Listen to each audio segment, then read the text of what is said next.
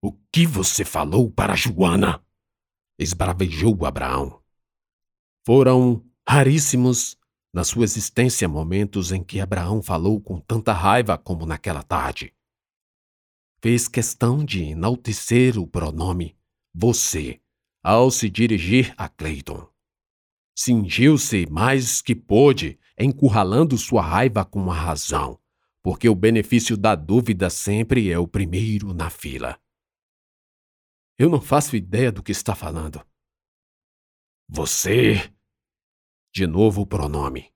Entrou na Copa e depois Joana infartou. Doutor, o senhor está se escutando falar. Ou será que sou eu quem está sendo acusado de dar causa a um infarte? Clayton falava com calma, serenidade, sobriedade que era o oposto do que ocorria do outro lado, com Abraão a tensionar as cordas vocais ao máximo. Era mais que evidente que jamais haveria confissão. O que você falou então? Diga-me só isso. Amenidades sobre política e religião. Não me vem à mente o teor, mas presumo que se tratava de algo um pouco aquém do que se devesse preocupar alguém a tal ponto de rupturas de coronárias. Eu peço-lhe. Abraão baixou o tom, encarecidamente, que evite falar com Joana. E por que faria isso? Para seu bem. Deveria ser para o dela, suponho. Não. É para o seu. Tão só o seu.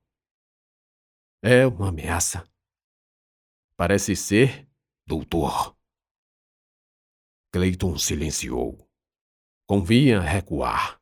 Aguardar uma rodada nova. Nova mão. Cartas novas. Não via no pedido de Abraão outra coisa senão uma velada ameaça. Segurou-se. E agora era ele quem domava a língua, espetando-lhe o domo da boca.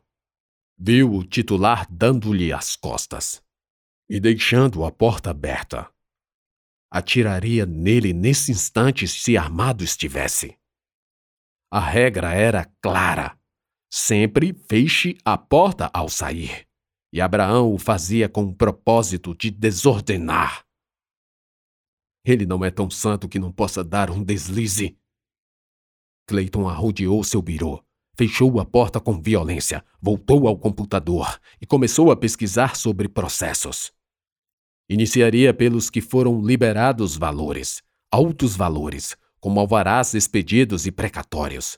Depois pesquisaria naqueles mais atrasados, depois nos de aposentadoria, depois nos de pensão. Daí lembrou da moça com quem Joana falava e sobre a outra moça que havia se alimentado na copa porque a ajudou. Abriu um bloco de notas e começou a rabiscar, anotando números, datas, nomes, valores. Fez organogramas, ensaios, planilhas com valores liberados acima de um milhão de reais.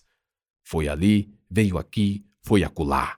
Saiu da sala, procurou e falou com Luana, dissimulando a raiva contra sua delatora, aveludando a voz, e iniciando com perguntas sobre a saúde de Joana. A moça da limpeza respondeu prontamente, mas sempre dizendo menos do que queria dizer. O juiz descobriu que o outro juiz encontrou a refugiada com a criança no colo, na sala de atendimento. Nova peregrinação, dessa vez a interrogar João, com vagas palavras. Quem era a moça? Qual o problema? O que aconteceu? Qual o número do processo? Quem sabe não posso ajudar? Munido de munição, voltou ao computador e criou uma nova pasta, renomeando para Dossiê Condor. Fuçou e ficou a procurar nos processos eletrônicos. Sua sala trocou de roupa, deixando a luz vermelha do sol que tingia as paredes dar lugar à branca do teto. Horas comidas, Quase meia-noite e Clayton só com o almoço. Eis o perigo de um perigoso obstinado.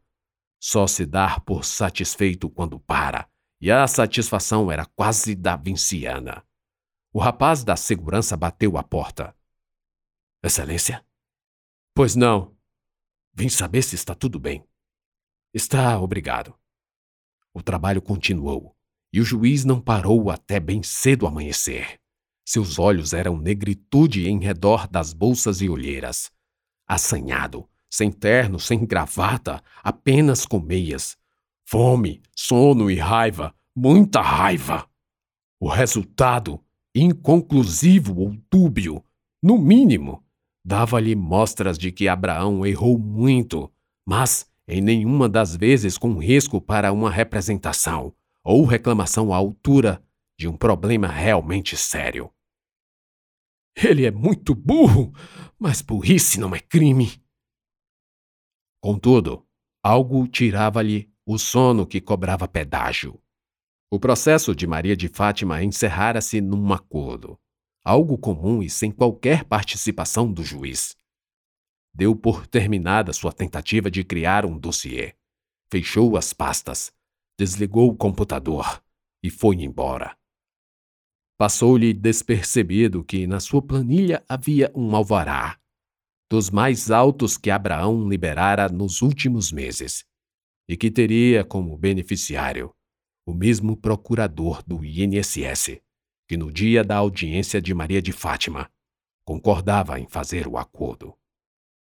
Para a sorte do titular, o substituto não era um vilão da Marvel. Tem coisas que causam sofrimento. Outra causa morte por antecipação. Perder um filho. E só quem já perdeu pode experimentar. Ou causa sofrimento, ou mata antes de matar. Nenhum filho deveria ser enterrado pela mãe é contra a ordem natural das coisas. Mas o que esse mundo não tem é ordem. Algumas vivem o eterno luto. Inútil falar. Outras são embalsamadas vivas. E às vezes ressuscitam no dia em que não é o terceiro, nem o quarto ou o sexagésimo.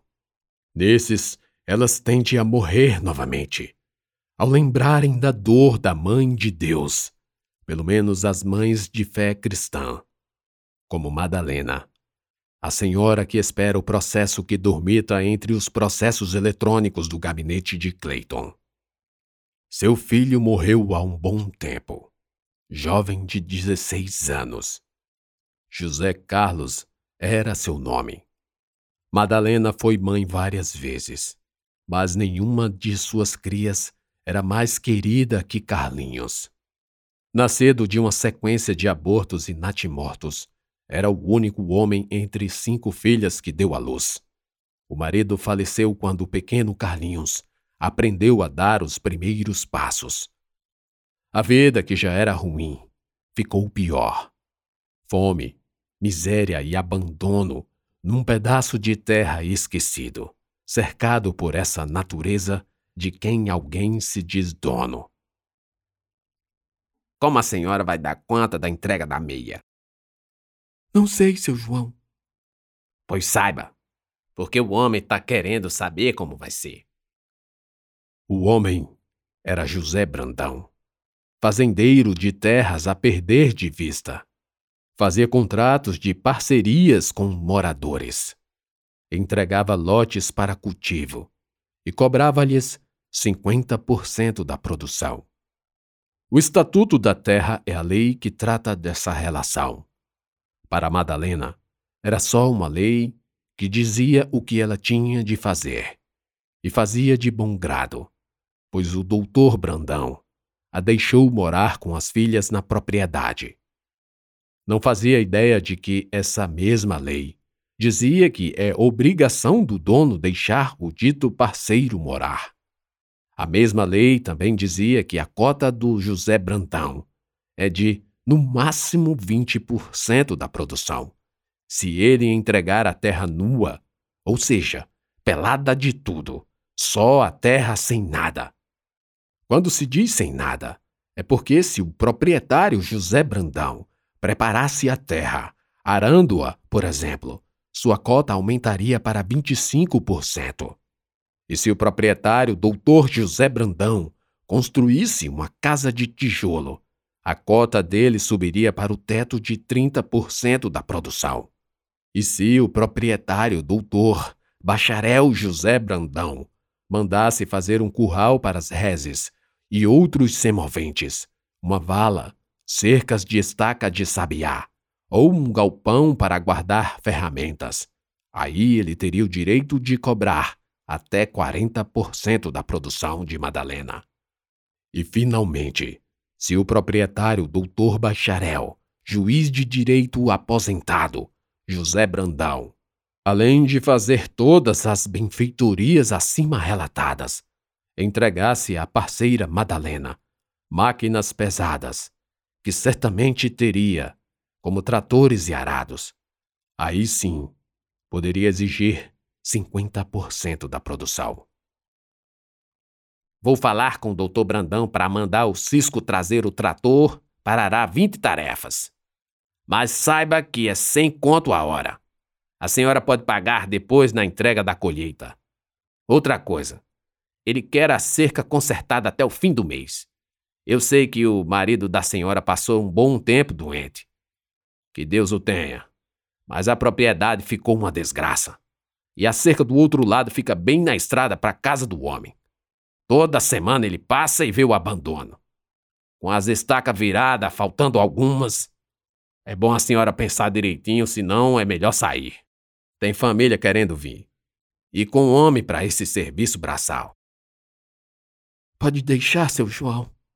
Eu dou um jeito até o fim do mês. A gente dá um jeito. E João deixou Madalena cercada das filhas, a verem aquele pedaço do mundo que não era delas, e nem seria, mas que se agarravam como se fosse. Carlinhos cresceu. Aos oito já pegava na enxada, fazia canteiros na roça de hortaliças, brincava também, mas não estudava.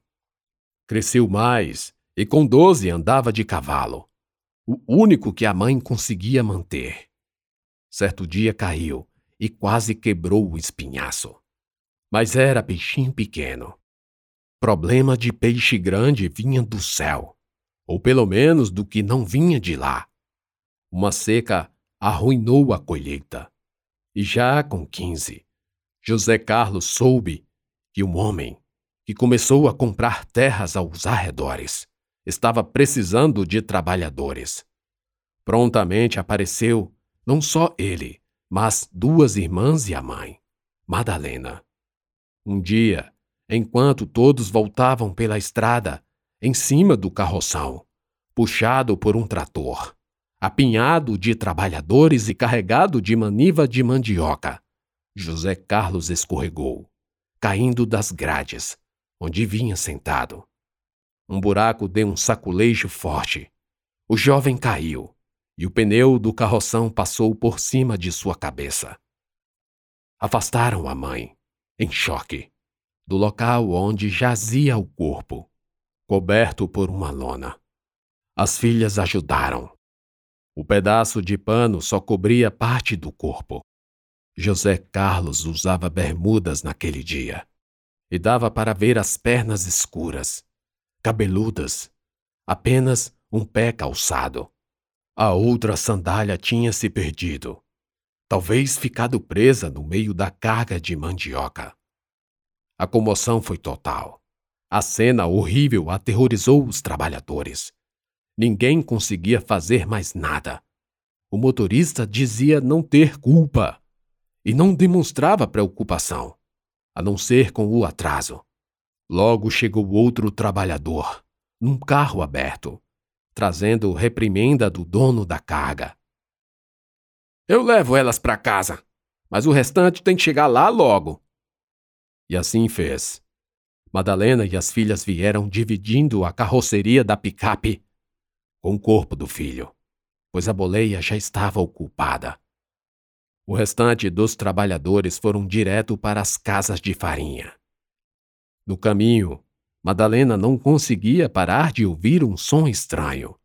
Um som de um estouro oco. Ela estava do outro lado do carroção quando o acidente ocorreu e não viu nada. Mas o som renitente ficava indo e voltando. Um estouro. Até hoje lembra, sem dizer a ninguém, claro, que a princípio achou que fosse um coco, uma cabaça, mas jamais a cabeça de seu próprio filho.